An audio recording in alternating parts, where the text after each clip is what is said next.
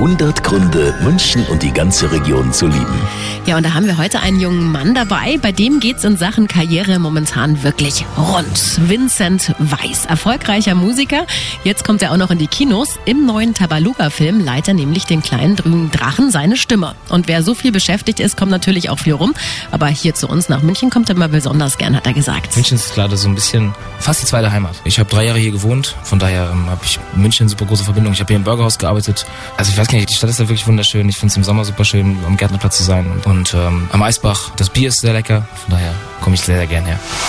100 Gründe, München und die ganze Region zu lieben. Eine Liebeserklärung an die schönste Stadt und die schönste Region der Welt.